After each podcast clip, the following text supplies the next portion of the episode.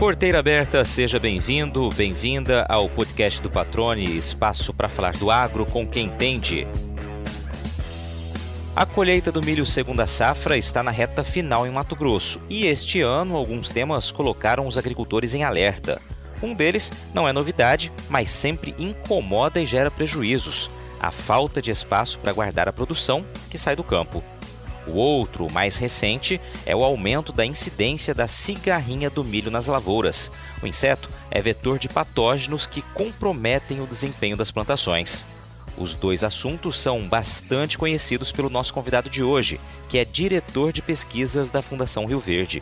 No bate-papo, ele fala sobre os riscos e impactos do armazenamento de milho a céu aberto e também reforça a importância da eliminação do chamado milho tiguera como medida fundamental para tentar conter a multiplicação da cigarrinha durante a entre-safra da cultura. Foi no sítio em Espigão do Oeste, no interior de Rondônia, que o Fábio Piteucou aprendeu que a rotina no campo é puxada e exige muita dedicação. Filho de pequeno produtor e de uma professora, ele também entendeu cedo que é importante dar valor às oportunidades de estudar unindo as próprias raízes, adquiriu conhecimento para contribuir com o desenvolvimento do agro. É engenheiro agrônomo com mestrado e doutorado e há mais de uma década trabalha com pesquisa agrícola no Médio Norte de Mato Grosso, região responsável por quase 30% de toda a soja e mais de 40% de todo o milho produzidos no estado. Fábio Piteucou, cara, que legal tá conversando com você aqui, te recebendo no podcast do Patrone. Você está em Lucas do Rio Verde, né? Aí direto da Fundação Rio Verde, arrumou um tempinho para esse bate-papo. Vai ser um prazer conversar contigo e aproveitar o teu conhecimento né, em assuntos importantes e factuais que a gente está enfrentando agora mais uma vez aqui no estado, mas a gente já fala sobre isso mais adiante. Seja bem-vindo, cara, ao podcast do Patrone, tudo bem? Tudo bem, obrigado, Patrone. É uma honra poder participar no, no teu podcast, que a gente acompanha aí diversas entrevistas, um formato bem legal. É, parabéns aí pelo podcast. Legal, cara. É, e, e, eu vou aproveitar isso que você disse aí, né? O formato legal. É legal porque a gente consegue, é, de fato, avançar em conversas que a gente muitas vezes na televisão ou mesmo para cobertura online a gente não consegue ter essa profundidade, né, de saber de fato as origens, as histórias de quem a gente está conversando, né? Afinal de contas, todo mundo tem um passado, todo mundo tem uma história, né? E se estão hoje onde estão essas pessoas, né, eh, realmente elas construíram com o tempo, né? E por isso que eu acho que é muito bacana esse formato mesmo. Isso, eu gosto bastante e sempre acompanho, então é legal conhecer as pessoas por trás da sua profissão, né? Porque muitas vezes no dia a dia, no contato é, profissional, a gente acaba não tendo conhecimento da pessoa, né? E, e, e tudo é feito por pessoas, né? No final das contas. Exatamente, você falou no contato profissional, até mesmo quando a gente está no dia a dia mesmo, né? Colegas de trabalho que a gente vê constantemente, a gente às vezes não, não se permite, né? É, conversar, entender um pouco. Então, estou aproveitando essa onda aí para conhecer muitas histórias e tentar ajudar a fazer com que essas histórias aí sejam também conhecidas por outras pessoas. Então, vamos aproveitar e começar a falar um pouquinho da tua história, cara. Você é de Rondônia, fala um pouquinho da tua origem aí. Bom, eu sou natural de Rondônia, né? Nasci em Espigão do Oeste, uma megalópole da cidade, né? em 84, então era distrito ainda na época que eu nasci lá, né? É uma cidade bem do interior que hoje tem uma, uma solidez muito grande dentro da pecuária, né? No, mas no passado tudo foi complicado né? na região, assim como outras regiões do país. Então meu, meus pais chegaram lá em 74, né? Atravessaram todo o Mato Grosso aqui em cima de um caminhão que a gente chama de pau de arara, né? Vinham várias, várias famílias em cima desse caminhão e eles foram parar lá em Rondônia. Eles saíram de, de Minas e Espírito Santo. Minha mãe é, é capixaba e meu pai é mineiro. Só que é bem da região da fronteira ali entre os dois estados, né? E lá eles plantavam café, eram empregados, né? Meus avós e meus pais. E lá, na época da, da, da, da expansão do território, digamos, para ocupar o território, eles é, teve a oportunidade de ir para Rondônia e lá eles ganharam um pedaço de terra do INCRA, né, de toda a colonização, e foram para Rondônia para plantar café, né, com esse objetivo. E foram bem sucedidos nisso, né, apesar de todas as dificuldades. Né. Então, hoje o meu pai é agricultor, é, desde sempre. Minha mãe é professora, ah, hoje ela já está aposentada, ela sempre trabalhou no tal, então ela alfabetizou muitas pessoas aí pelo pelo estado lá em Rondônia, né? Então, bem legal. Quando vocês, quando seus pais mudaram então lá para Rondônia, eles começaram mesmo com atividade café, com a cafeicultura, né? E hoje continua, se for meu pai é agricultor, ele continua com cafeicultura? É a atividade principal da, da propriedade deles? É, não, hoje ele já não trabalha com cafeicultura, né? Ele optou por em função de, de demanda de mão de obra e trabalho, hoje ele trabalha com pecuária é, de corte. Pequena, pequena propriedade, mas assim, a opção por questões de mão de obra né, e tudo, ele optou por, por trabalhar dentro da pecuária de corte. Trabalha com cria, né? Então ele, ele toca até hoje a propriedade sozinho, não tem funcionários, né? Esporadicamente tem. É, mas é um desafio diário também de todo pecuarista, né? Então é lidar com todas as oscilações do mercado, mesmo sendo é, pequeno produtor, né? É importante estar informado também. Legal. É a mesma propriedade, Fábio, que eles estão? A mesma que lá da década de 70? Não é a mesma propriedade, mas é a mesma região que, é a que eles foram lá na de, em 74. É a mesma região e com o tempo, meu pai, ele costuma dizer que ele, graças ao trabalho, ele ganhou dinheiro com café na época, né? Então ele produziu muito café, ele tinha bastante café. E com isso ele conseguiu, é, é, e através de alguns negócios, vender uma propriedade, comprar outra, enfim. Aí ele conseguiu é, aumentar um pouco a área dele, né? É, e foi com um café que ele conseguiu isso lá na década de 90, né? que foi a época que Rondônia produziu, produzia muito café, né? E hoje Rondônia voltou a produzir muito café, só que com um nível tecnológico muito maior. Né? Então hoje a gente vê propriedades em Rondônia com alto teto produtivo, é, com bebida é, não comparada com as, a qualidade de bebida que é produzido em Minas e São Paulo ali, mas assim café com boa qualidade, com ótimo valor agregado, né? Então, a cafeicultura de Rondônia se transformou ao longo do tempo, né? E hoje ela tem um nível tecnológico muito grande, bem interessante. Que legal, cara. E você crescendo, acompanhando tudo isso, né? Evidentemente já se aproximou ali aquela paixão ali pelo campo já começou de berço ali. Você ia constantemente ali ajudar o pai? Como que era a tua, tua infância, a tua rotina ali vendo a produção? Bom, quando eu lembro da minha infância, eu, é, sendo bem sincero, eu não gostava muito não, porque eu tinha que acordar às 4 horas da manhã para tirar leite. não, sendo sincero mesmo, né? A rotina de um sítio, ela é, não é tão simples, né? Então, é, acordava às quatro da manhã para tirar leite, ajudava meu pai no curral, mesmo tendo seis, sete anos, até os 12 anos eu ajudei ele a fazer isso, né? É, depois tinha que tratar todas as criações do quintal, né? Então tinha galinha, porco, como se diz, porco, papagaio, tudo que você imaginar, né? Peixe, enfim. É, e, e depois, na, no período da tarde, eu ia estudar. Ia para a escola. A gente, nessa época, a gente estava morando mais próximo da cidade, porque é importante que minha mãe, por ter essa formação de professora, ela sempre valorizou muito estudar.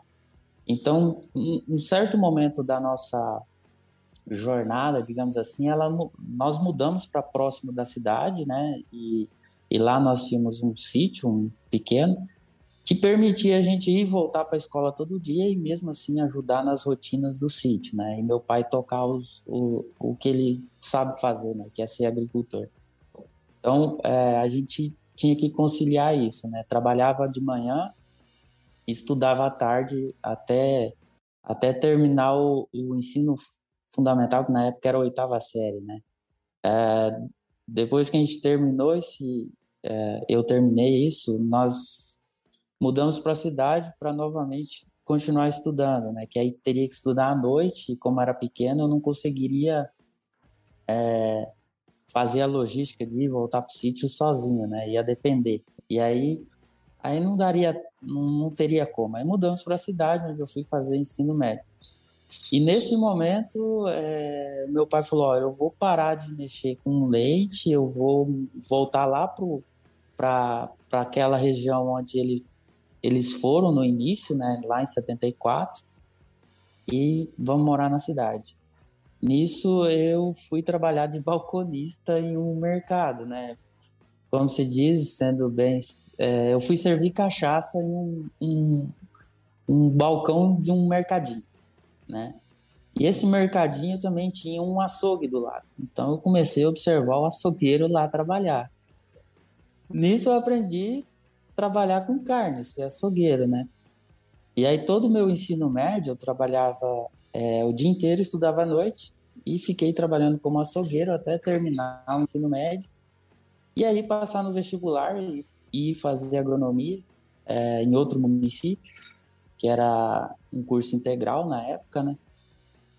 E aí, assim, é, fui fazer agronomia em 2003. Eu entrei na, no, comecei o curso, me formei em 2007 lá em Rondônia. E durante o período acadêmico, eu sempre trabalhei bastante em projetos junto com o professor, né? E aí acabou despertando todo esse interesse pela área de pesquisa, né? Terminando a graduação, eu já entrei no passei entrei no processo seletivo para mestrado, né? E na época eu optei por fazer Cuiabá é, na UFMT, onde eu fiz mestrado em, mestrado em agricultura tropical, terminei em 2010, já entrei direto no doutorado é, quando eu tinha terminado os créditos do doutorado, surgiu a oportunidade de vir para Lucas para trabalhar aqui na Fundação Rio Verde, né? Isso em 2011. E eu terminei o doutorado em 2014 e desde então eu estou é, trabalhando aqui na Fundação Rio Verde. Aqui eu já desempenhei alguns papéis né, diferentes. Né? Eu comecei como é, pesquisador da área de fitotecnia e as, a, as coisas foram acontecendo aqui e hoje eu ocupo a função de diretor de pesquisas, né? Então eu tenho uma equipe que a gente trabalha junto, é, onde a gente desenvolve aí todos os projetos nas, nas linhas de pesquisa que a gente atua, né? Então fitopatologia, entomologia, nematologia, fitotecnia, enfim uma, uma gama grande de linhas de trabalho que a gente desenvolve aqui na Fundação. Legal. Antes de falar um pouco mais sobre esses trabalhos, que acho que é bem bacana, eu queria que você me explicasse só como que você, que no início ele não gostava de acordar cedo para ter que ajudar na lida ali, né? Porque realmente é pesado para uma criança, né? Tem muita coisa mais legal para fazer do que realmente estar tá ali na lida, isso é fato, né? E aí, com toda a experiência que você teve na, na área urbana ali, no mercado, enfim, com açougue também, o que, que te levou a buscar pela agronomia? Bom, a, a, por mais que eu fale que eu não gostava daquele período em função do trabalho, na verdade eu adorava, né? é... Você fez com... a comparação da cidade Lolá, era melhor, hein? É, com o tempo a gente vai, é, digamos, amadurecendo algumas ideias, alguns conceitos, né? E hoje eu posso falar tranquilamente que por mais que eu trabalhei bastante na minha infância lá no nosso na ajudando meu pai, eu tive uma infância muito feliz. Né? Eu trabalhava, eu tomava banho de rio, eu jogava bola, eu tinha meus amigos. Então assim, eu convivi muito dentro do agro nesse período. É, e ter essa pegada, é, esse esse por exemplo, o meu pai como exemplo, como agricultor, e ver também o que era a profissão de agronomia antes de fazer o vestibular, que durante o meu ensino médio teve uma um evento onde foram alguns profissionais falar de algumas profissões, né? E na época, sendo bem sincero, eu estava totalmente perdido, né? Não sabia qual profissão eu iria seguir de fato. E ali foi um divisor de águas. Então juntou tudo, digamos assim, e acabei optando felizmente por agronomia. É, e depois optar pela carreira acadêmica, digamos, de fazer mestrado, doutorado. Hoje eu não sou docente, né, mas assim optei pela por essa formação. Foi muito também em função dos exemplos dos meus professores da graduação, né? Então, é, foi, foram exemplos assim que acabaram me direcionando a optar por essa carreira, né, digamos. E assim, posso dizer que sou muito feliz com o que faço, adoro é, lidar com planta, com solo, né? Então, digamos que eu não trabalho, eu me divirto com isso todos os dias. É, isso aí acho que é o mais legal, né? Quando você tem realmente amor pelo que está fazendo ou diversão, como você disse, né? Me divirto todos os dias com o que eu desempenho aqui. E é uma carreira linear, ascendente, muito legal, cara, ouvir você, você contando assim passo a passo e foi acontecendo parece que naturalmente, né? Claro que a gente vai olhando para trás, parece que foi tudo muito, muito, né? Tem, todos os obstáculos, mas foi muito bacana a tua história e você já está aí mais de uma década, né? Na, na, fundação, né? Desde 2011, como você mencionou. Fala um pouquinho desse trabalho como diretor de pesquisa. Você falou, tem uma equipe e citou algumas áreas de atuação, né? Das linhas de trabalho da fundação. Vamos falar um pouquinho do trabalho que vocês estão desenvolvendo aí, que eu acho que é legal é, a gente entender o que, que a fundação tem feito hoje, quais são os temas principais principais, né, as áreas principais que vocês estão, estão atuando diante dessa necessidade da agricultura por sempre ter pesquisa, né, porque ela evolui muito rápido, assim como os desafios também crescem em uma proporção imensa. Sim, é, nós, nós temos aqui as é, diversas disciplinas de trabalho, né, focos de trabalho, e hoje nós tam, estamos é, trabalhando fortemente em três questões principais, né, que tem nos nos sido demandados, tem tirado o sono do agricultor, que é o, é o, é o, é o alicerce de tudo, é o agricultor. Então a gente está aqui para tentar levar soluções para o pro produtor, né?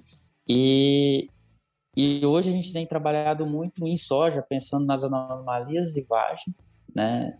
E quebramento de plantas. Então todos os nossos setores, departamentos estão desenvolvendo, já desenvolveram alguns projetos na última safra e estamos desenvolvendo agora alguns projetos em laboratório é, para tentar identificar possíveis causas e também agora na próxima safra vai ser, digamos, o carro-chefe da fundação para para pesquisar esses temas, tá? Que são temas que estão tirando o sono do agricultor, né? E o nosso também, né?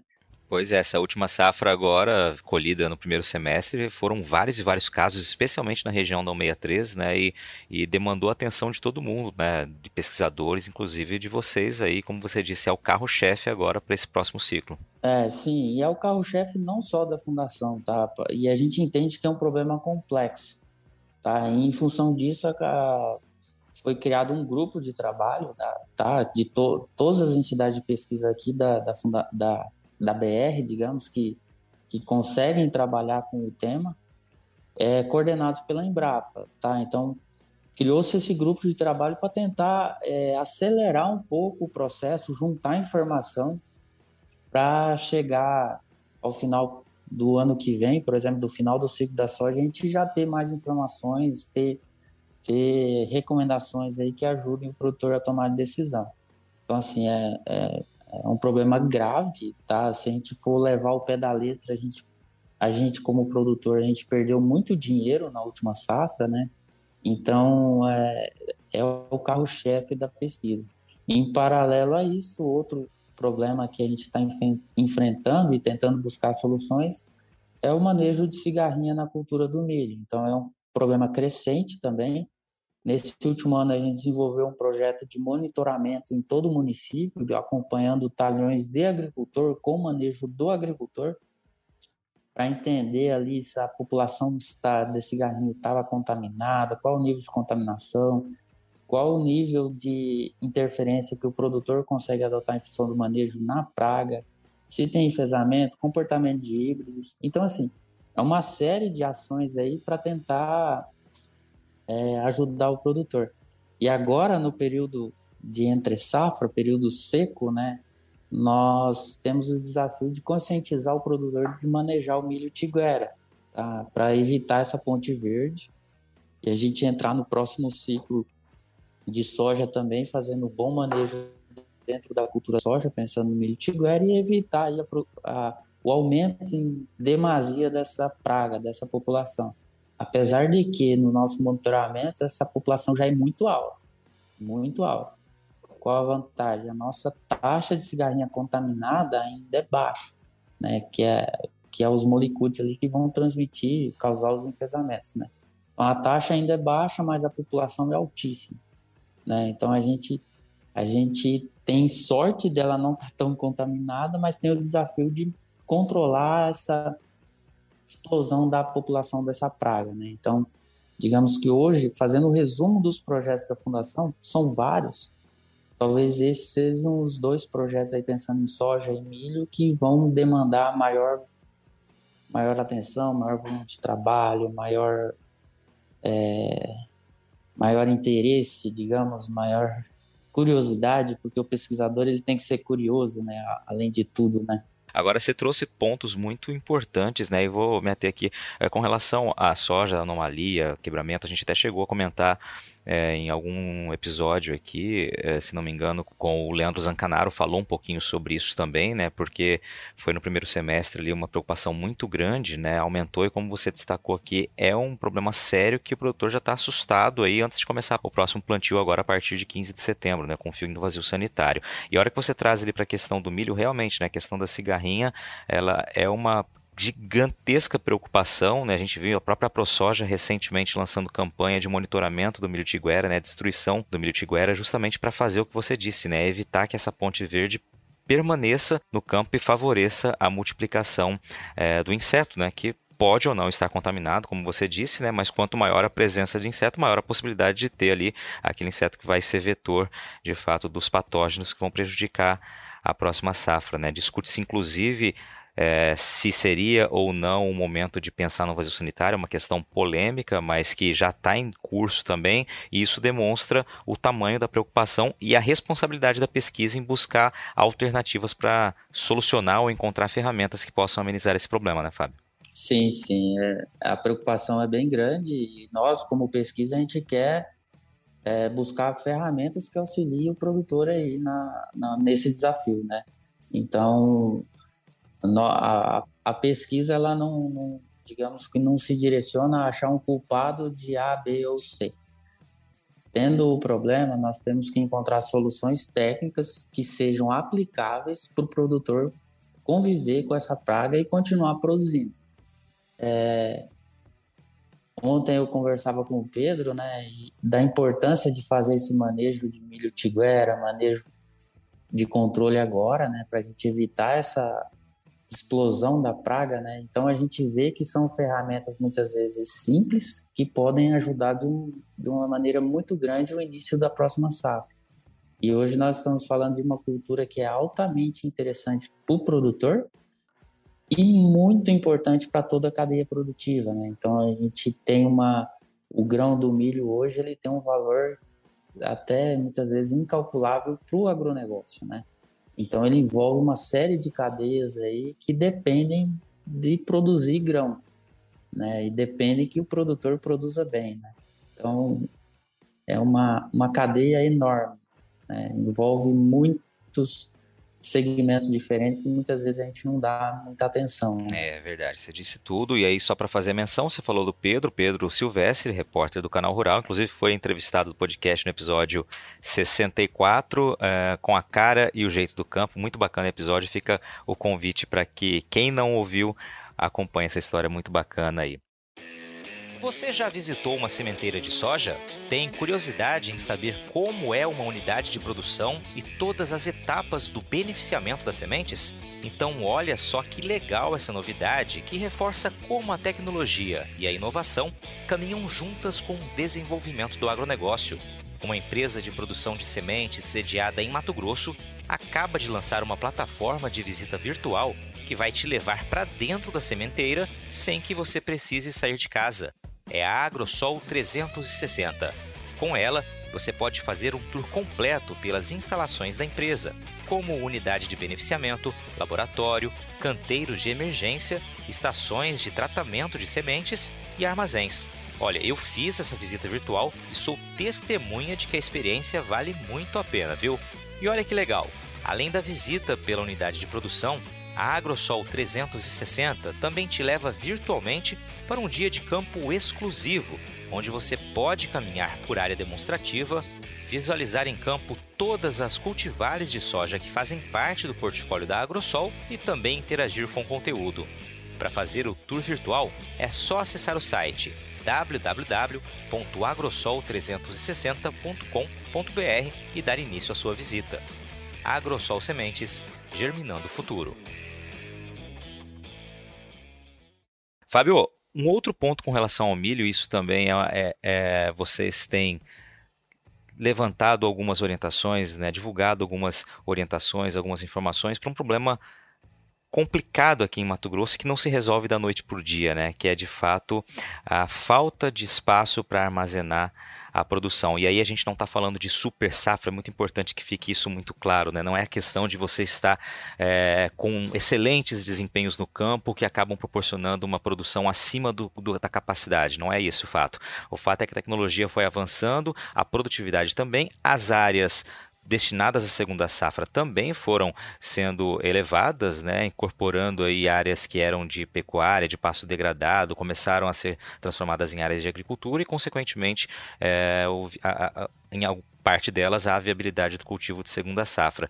E a infraestrutura obviamente não consegue acompanhar essa evolução, né? E a gente tem cenas, especialmente na 163, que é de onde sai a maior parte da produção de soja e milho de Mato Grosso, cenas que se repetem a cada safra, né? Que são montanhas e montanhas de milho a céu aberto, porque falta espaço, seja porque tem soja ainda nos armazéns, seja porque o milho foi vendido numa velocidade inferior a de anos anteriores. O fato é que o problema existe. E aí é preciso também encontrar alternativas para o produtor. Eu queria que você começasse a falar um pouquinho sobre esse tema.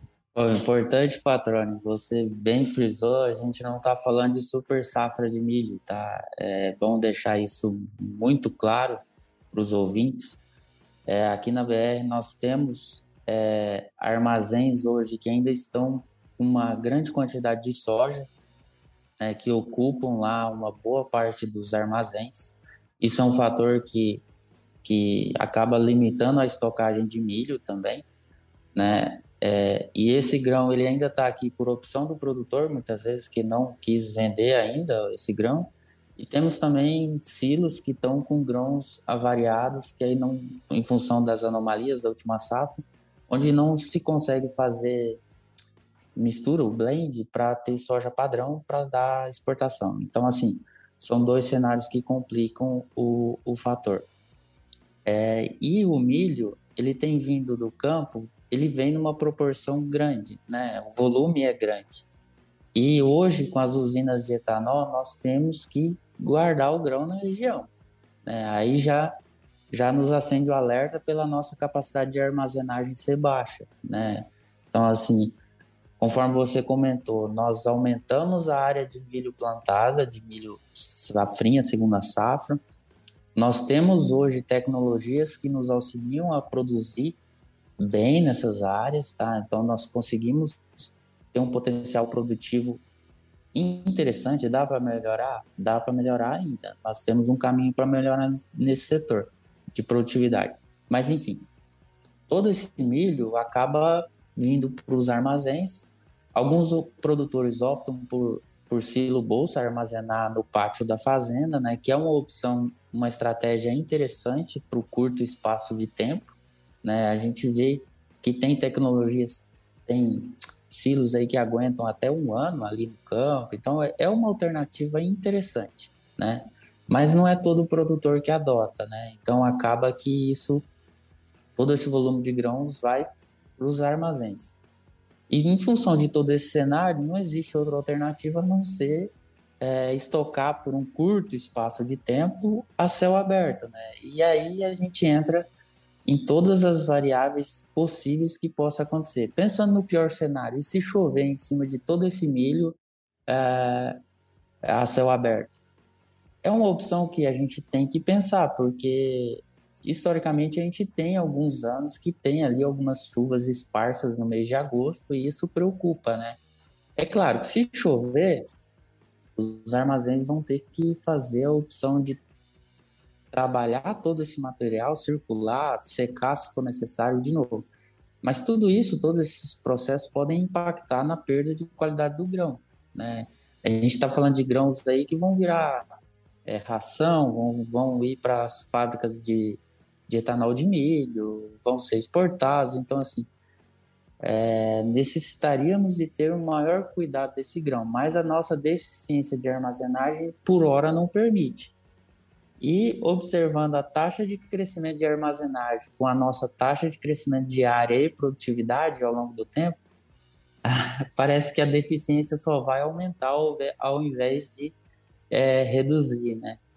Então, a gente tem orientado aí a, a, aqueles produtores que têm a opção, têm condição de ter o silo bolsa dentro da fazenda, de fazer o uso disso, dessa ferramenta. É, e nos pátios, é, todo o cuidado para evitar roedores, pragas, possibilidade de chuva e tentar trazer de volta para o armazém o mais rápido possível todo esse volume produzido, né? Então, a gente vê lá montanhas de milho a céu aberto, né? Chega é um é assim um, é um contrassenso até, né? Porque a gente cuida tanto desse milho na lavoura, né? Para na hora que entregar ele fica lá a céu aberto, né? Então, como produtor, como pesquisador, digamos que chega dói ver isso no a céu aberto, né? Para nós jornalistas que passamos e vimos isso, eu é, moro aqui em Mato Grosso desde 2010 e não foi nenhuma nem duas vezes, né, que a gente acompanhou cenas assim. Realmente é é uma sensação muito ruim, né? Você vê alimento né, do lado de fora, exposto, como você disse. Só para fazer menção a essa capacidade, como você disse, parece que o problema vai ficar ainda pior, né? Tem um dado da ProSoja que diz que até 2030 o Estado precisaria ampliar a capacidade estática, ou seja, ter a estrutura suficiente para armazenar de uma vez só aí cerca de 125 milhões de toneladas, né? Até 2030 a capacidade estática. Isso significa que a taxa de crescimento anual que hoje é de 3,7% a capacidade de estática de armazenagem aqui em Mato Grosso teria que ser de quase 23% ao ano, né? Ou seja, a gente está muito longe disso. E aí, claro, é preciso buscar acesso a crédito, né? Enfim, toda aquela demanda que já é pontuada sobre o que é preciso fazer para de fato conseguir colocar isso em prática. Mas vamos lá, a gente inclusive falou sobre esse tema com o Tiago da AproSoja, é, daqui a pouquinho eu trago aqui o, o, número do episódio que foi o que ele participou, falando sobre né, a, como é possível a pequenos, médios, grandes produtores, enfim, buscar financiamento né, e viabilizar esse, esse investimento. Né? Não precisa ter uma grande propriedade para que torne possível ter o um armazém dentro da fazenda. Claro, é preciso incentivo, linhas de créditos, mas a conta pode fechar, né, como a ProSoja bem coloca ali com cálculos e tudo mais. Agora, numa situação como essa, Fábio, a gente vai deixar milho a céu aberto, seja na propriedade que tem um armazém, seja numa, estrutura. É, você disse, é preciso tentar mitigar os riscos né, de que esse milho fique exposto. Vamos tentar pontuar algumas estratégias que podem ser adotadas, que possam ser adotadas em situações assim. Se tem-se a necessidade de fazer o uso dessa alternativa temporária, que é jogar o milho para fora, nós temos que delimitar bem a área, né? É, para evitar que esse milho, enfim, avance áreas que não seria necessário, né? Então, delimitar muito bem essa área, é, tentar delimitar acesso de animais, né? Seja pequenos animais, enfim, a gente sabe que muitos armazéns eles não não têm acesso para que animais consigam acessar, mas enfim, cuidar desse ponto, é, monitorar toda a questão de, de roedores, principalmente. Tá? Então, teria que, que se fazer todo um cuidado para os roedores aí, ratos, principalmente, não terem acesso a esse milho, né? Monitorar essa montanha de milho aí com as questões de temperatura, de aeração, tentar ver como é que está isso lá no centro do, do milho para se evitar perder qualidade do grão é, se tiver a possibilidade de, em eventual caso de chuva, conseguir cobrir todo esse milho, seria uma, uma ferramenta importante que talvez reduziria o custo é, para o armazém lá na frente, se caso ocorra uma chuva, né? E o principal é tentar tirar logo esse milho do, do, do, do céu aberto e trazer de volta para o armazém, que seria a, a maior segurança possível, né? Mas, enfim, nós já comentamos de toda a deficiência, de toda a necessidade que a gente tem de fazer essa estratégia nesse momento. E não se tem outra estratégia, tem que se usar essa ferramenta. É uma ferramenta que não é, digamos, tecnicamente a mais correta, mas é o que a gente consegue fazer com todo esse volume que a gente tem aí de milho. Né? Então, o ideal é a gente tentar trazer de volta para o barracão, para o silo, todo esse milho que está no campo, no menor espaço de tempo possível. Né? É, realmente há uma necessidade de um manejo dentro das propriedades ou dos armazéns para conseguir evitar que esse milho fique exposto, seguindo aí as recomendações que você é, mencionou. Só para fazer o registro aqui, como eu havia prometido, o episódio 808 foi com o Thiago Rocha, da ProSoja, Armazém para Todos, Sim Senhor, foi o título desse episódio, em que ele fala justamente sobre essa busca né, por ampliar uh, a capacidade estática no estado, né, no país como um todo, mas focando aqui principalmente em Mato Grosso, para que situações como essa que a gente vivencia agora não voltem a acontecer e não apenas por isso, né? É, Costuma-se dizer que quando você tem armazém da propriedade, você de fato é dono daquilo que você produziu, pode escolher o melhor momento para você comercializar, né? Então tem uma infinidade de vantagens e por isso esse tema é tão importante. Você está ouvindo o podcast do Patrone, agroinformação com quem entende. Muito bem, Fábio. Aí o pessoal que está ouvindo que eventualmente não é do campo, né, é, ficou, pode ter ficado curioso, tá? Mas por que que o milho está lá céu aberto, se chover pode gerar um problema? Eu queria que você explicasse, né, brevemente do porquê que isso é tão ruim ou pode ser tão ruim. Bom, é, a depender do volume de chuva que possa ocorrer, é, esse grão ele está ali armazenado, ele está seco, né? As condições de colheita do Mato Grosso permitem isso, você colhe o grão bem seco né? Então ele está na umidade ideal de armazenagem, digamos assim. E esse excesso de chuva nesse momento pode fazer com que esse grão umedeça e pode produzir calor no interior desse, desse milho, dessa massa de milho. E esse calor pode fermentar o grão. Então você perde em qualidade do grão. Então Caso ocorra, o armazém vai ter que trabalhar de uma, o produtor, o armazém vai ter que trabalhar de uma forma rápida para recircular esse milho dentro do, da sua estrutura de armazenagem para tirar essa umidade do grão, para não se perder a qualidade do grão. Então, de maneira bem simples, talvez esse seja o caminho para ser feito se caso ocorra. Caso não ocorra, é, vai ser tranquilo pegar esse milho dali e levar de volta para o armazém de uma maneira simples, rápida, que o armazém tem estrutura para fazer isso, né? Mas é, a preocupação é grande, principalmente em função de perder qualidade do grão. Quando você diz ali, só para a gente também pontuar isso, aqui em Mato Grosso a gente tem condições de colher na umidade ideal, né? Qual é essa umidade hoje para chegar no armazém? Hoje o produtor busca colher entre 14 e 16% de umidade e a armazenagem é, normalmente é feita com 13% de umidade. 13 a 14% de umidade. Então, é, normalmente, quando vem do campo, exceto as primeiras colheitas, que aí é onde o produtor começa a colher um pouco mais úmido para ter fluxo de colheita, né? Dentro do seu planejamento, ele começa a colher com 17, 18. Então, talvez as primeiras colheitas é necessário passar pelo secador para trazer essa umidade um pouco para baixo, né? Mas enfim, quando a colheita segue, esse grão no campo ele já vai secando dentro da, chega no armazém quase que na umidade ideal para armazenagem. Então é bem, digamos que é bem tranquilo aí para o armazém receber esse grão.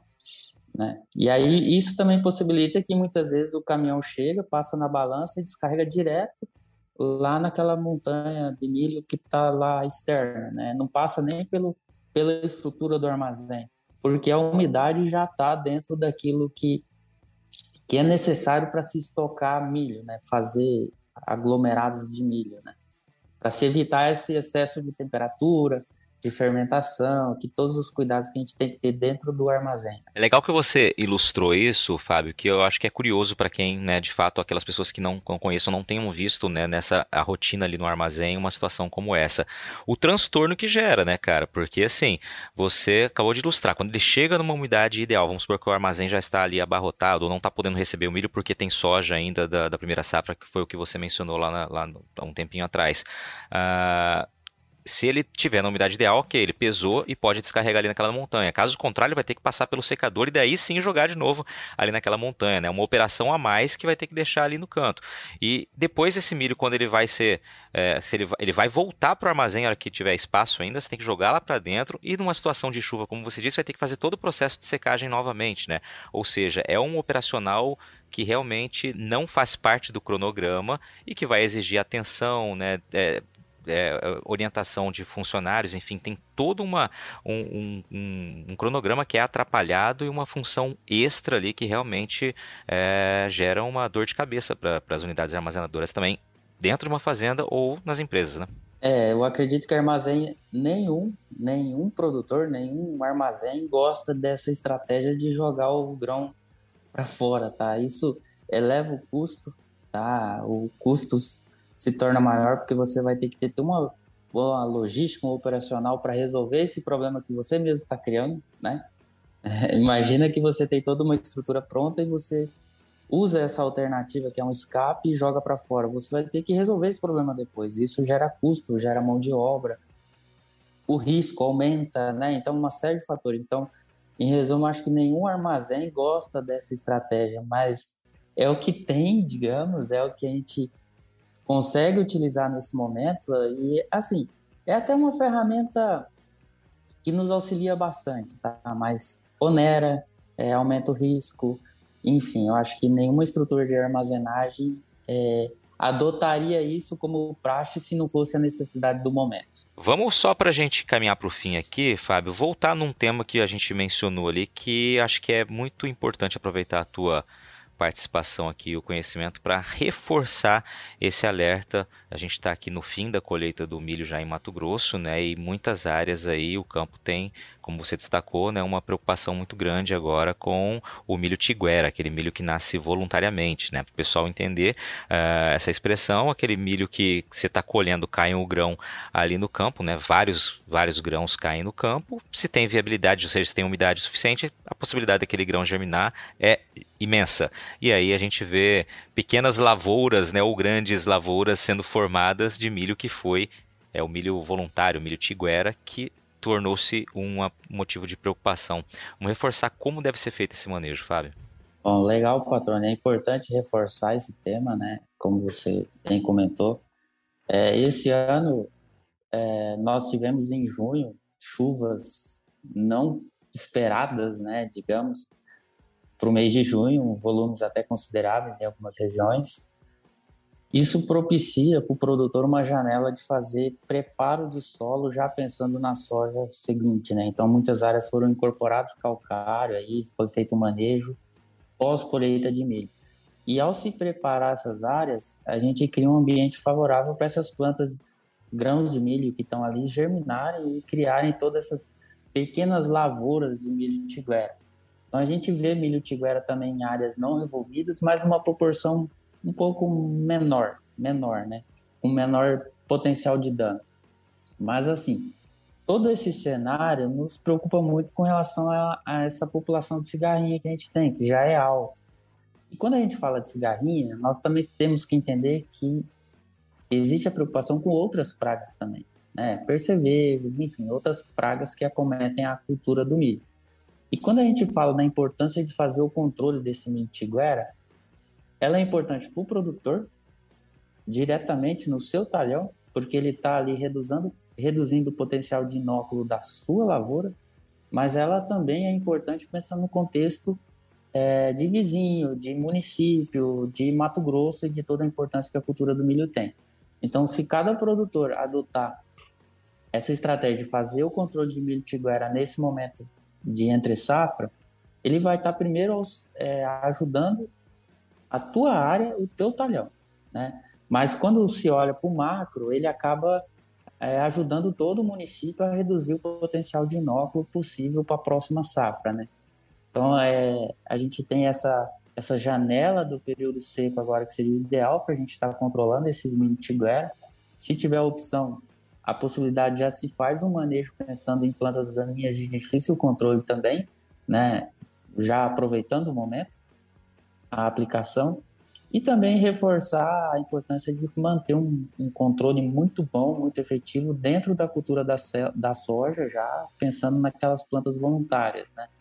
Então, assim, é, são estratégias muitas vezes até simples, custam para o produtor, sim, onera, digamos, mas são estratégias que auxiliam o produtor a, a ter mais segurança para entrar numa próxima safra, né? A gente fala muito em segurança da operação, né? E essas estratégias auxiliam o produtor a ter segurança da operação dele para o próximo ciclo, né? Que agora, já 15 de setembro, a gente já entra com soja novamente, janeiro, fevereiro com milho, algodão, então, enfim, são uma, estratégias que auxiliam o produtor a mitigar riscos para ele e para todo o município onde ele está inserido, né? Maravilha, Fábio. Alerta reforçado aqui, importantíssimo tocar nesse tema, né, fica a orientação que de fato é um manejo necessário que se faz, né, para que a próxima segunda safra né, realmente não receba uma pressão tão grande, né, que isso evidentemente aumenta custo, né, não só o operacional ali da, da lavoura, mas né, gera prejuízos quando essa cigarrinha está ali com molicutes ou né, com os patógenos ali que vão provocar enraizamento e vão acabar derrubando a produtividade da lavoura. Fábio, te agradeço, cara. Muito legal esse bate-papo, muito bacana saber um pouco da tua história, né, da, do caminho que você percorreu e, claro, mais legal ainda essas informações que você trouxe pra gente aqui. Muito legal mesmo. Te agradeço por esse tempo, por estar tá dividindo essas histórias conosco aqui no podcast do Patrone. Legal, Patrone. Muito legal contar um pouco da minha história. É, e a minha história ela é bem mais completa ainda porque hoje eu tenho dois filhos, uma esposa maravilhosa que permite que eu dedique boa parte do meu tempo ao trabalho, né? Então é, é bem legal poder dividir um pouco dessa história, um pouquinho daquilo que a gente faz aqui no trabalho também. E digamos que teria muitas histórias para contar, né? Mas é, é, bem legal poder dividir, aproveitar esse momento, bater um papo com você, foi bem bacana. Espero que todos gostem e vamos lá, vamos para a próxima safra já, né? Como dizem. Maravilha, parabéns para você e para todo mundo aí da Fundação Rio Verde que fazem, né, um trabalho de excelência gerando conhecimento, né, para que a nossa produção possa continuar avançando. Parabéns aí, deixa um abraço para todo mundo. Valeu, obrigado. E aí, gostou do bate-papo? Então dá aquela força e compartilhe essa entrevista com os seus contatos. E olha, aproveita para mandar aquele feedback dizendo o que você está achando do podcast do Patrone. Pode criticar, elogiar, sugerir temas e pessoas para dividir boas histórias aqui nos próximos episódios. É só enviar uma mensagem lá no Instagram para @luispatrone que a gente troca uma ideia, viu? Então, gente, sucesso da porteira para dentro, força e fé da porteira para fora e vamos que vamos. Você ouviu o podcast do Patrone, agroinformação com quem entende.